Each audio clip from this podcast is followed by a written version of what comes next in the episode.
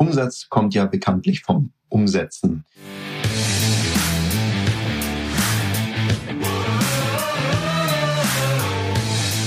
Herzlich willkommen bei dem Podcast Die Sales Couch Exzellenz im Vertrieb mit Tarek Abodela.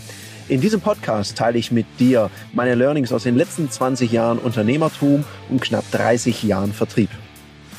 Umsatz kommt ja bekanntlich vom Umsetzen. In der heutigen Folge von der Sales Couch möchte ich mit dir ein paar Methoden teilen, die dir es ermöglichen, die Inhalte, die Wissensinhalte, die du aus Podcasts oder auch Audiobooks, Büchern und wo auch immer her bekommst, besser für dich verwerten kannst. Weil ganz oft höre ich das so, dass Leute sagen, ja, ja, ich bin auf dem und dem Seminar gewesen, ich war, ich gucke mir regelmäßig YouTube-Videos an oder ich höre mir ganz viele Podcasts an. Alles schön und gut. Das Spannende passiert immer in dem Moment, wo ich frage, cool, was hast du denn da gelernt? Ja, ich habe gelernt, wie man Kunden anspricht. Dann sage ich, cool, zeig doch mal. Und dann wird's oft ganz, ganz dünn. Weil Impulse bekommen und etwas kennen heißt noch lange nicht, dass man es kann. Und der Unterschied zwischen kennen und können mag nur ein Buchstabe sein. Von der Umsatzwirksamkeit sind es Welten. Und darum mal ein paar Tipps, wie man das machen kann. Ich plaudere da mal einfach ein bisschen aus dem Nähkästchen, wie ich das so für mich halte und was ich auch von anderen Leuten mitbekomme. Also ganz früher, wenn ich Bücher gelesen habe, habe ich einen Tipp befolgt, den habe ich selber in einem coolen Buch gelesen. An der Stelle geht mal der Tipp raus. Simplify Your Life. Tolles Buch. Und in dem Buch habe ich gelernt, wie du dich selber organisierst, wie du dein Leben einfach ein bisschen einfacher machst. Und ein Tipp war richtig cool mit den Büchern. Darum habe ich jetzt letztens, als ich ein paar alte Bücher von mir ausgemistet habe, habe ich ganz viele Bücher gefunden, in denen ganz hinten drin so Ideen, die ich hatte, als ich was gelesen habe, und die dazugehörige Seitenzahl gefunden habe. Das heißt also, ich habe mir immer hinten ins Buch reingeschrieben, was ich davon verwerten mag und auf welcher Seite das steht, das Thema, was für mich relevant ist. Das ist eine ganz gute Möglichkeit. Jetzt bin ich ein großer Fan eben von Podcasts und Audiobooks und höre die auch regelmäßig. Und meistens höre ich die ja dann, wenn ich gerade was anderes tue. Also beim Autofahren, beim Sport mache ich das total gerne. Und meistens höre ich sogar so ein Audiobook auf eineinhalbfache Geschwindigkeit. Also gerade dann, wenn es Fachthemen sind. Romane höre ich ganz normal und auch langsam, weil das möchte ich ja in dem Sinne genießen. Und bei Audiobooks erhöhe ich oftmals die Geschwindigkeit ein bisschen, weil da muss ich mich noch besser konzentrieren. Und das Coole ist, wenn ich eine Stunde Sport mache und auf eineinhalbfacher Geschwindigkeit dabei auch noch ein Audiobook höre, habe ich eine Stunde Sport gemacht und gleichzeitig eineinhalb Stunden Weiterbildung. Das finde ich mal einen richtig guten Hack, um was dazu zu lernen. So, wie gehe ich dabei vor? Ich habe gemerkt, wenn ich so eine Idee kriege, dann fange ich immer, keine Ahnung, wie es dir dabei geht, ich fange immer an, mir zu überlegen, hm, wie könnte das für mein Business cool sein? Wie könnte ich das verwerten? Und ich muss es dann unbedingt aufschreiben. Vielleicht ist dir das auch schon mal passiert, du hattest eine Bombenidee, was weiß ich, beim Spazierenlaufen oder unterwegs und dann kamst du heim und dachtest, oh Mist. Ich weiß, ich hatte eine coole Idee. Wenn ich jetzt noch wüsste, welche das war, dann wäre es der Knaller.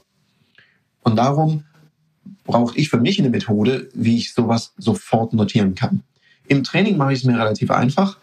Entweder tue ich auf meinen Rekorder die Idee aufsprechen oder ich habe die Notizfunktion in meinem iPhone und da habe ich Notizen, Bücher oder Ideen, Ideen für Trainings, Ideen für mein Business. Und wenn ich eine Idee habe, dann packe ich die sofort da rein und gucke mir die regelmäßig durch. Ich habe da so einen gewissen Wochentag, da schaue ich die immer durch und überlege mir, okay, was mache ich da draus?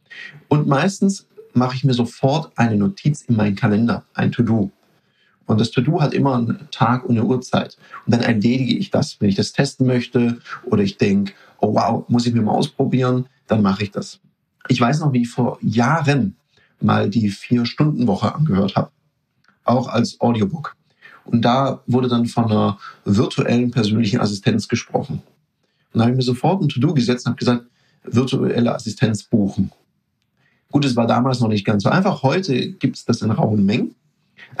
damals musste ich erst mal suchen, wo es sowas gibt. Hab, bin aber tatsächlich fündig geworden und habe mir tatsächlich das sofort gebucht und genutzt für eine Weile. Und ich glaube, das ist eben wichtig, weil wenn ich es einfach nur höre und weiß, ach, ich könnte mal und ich sollte mal, dann bleibe ich immer so in dem Status des Wollens und eben nicht des Umsetzens. Und für mich persönlich ist es ein ganz schlimmer Status in diesem, ja, ich könnte mal, ich könnte ja mal oder ich möchte mal.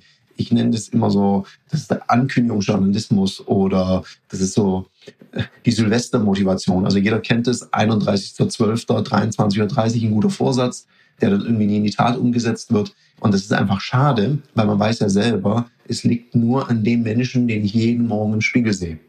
Darum such dir doch was, wo du das Wissen archivieren kannst. Also viele Leute, die ich kenne, bei denen funktionieren Sprachmemos super gut. Manche schreiben sich selber eine E-Mail. Was für mich sehr gut funktioniert, ist so eine Notizen-App, wo ich mir dann direkt reinschreibe, was ich machen möchte, wie ich die Idee verwerte und ich setze mir eine Aufgabe. Also ich teile dem eine Aufgabe zu mit einem Datum und einer Uhrzeit, dass ich dann auch wirklich mache.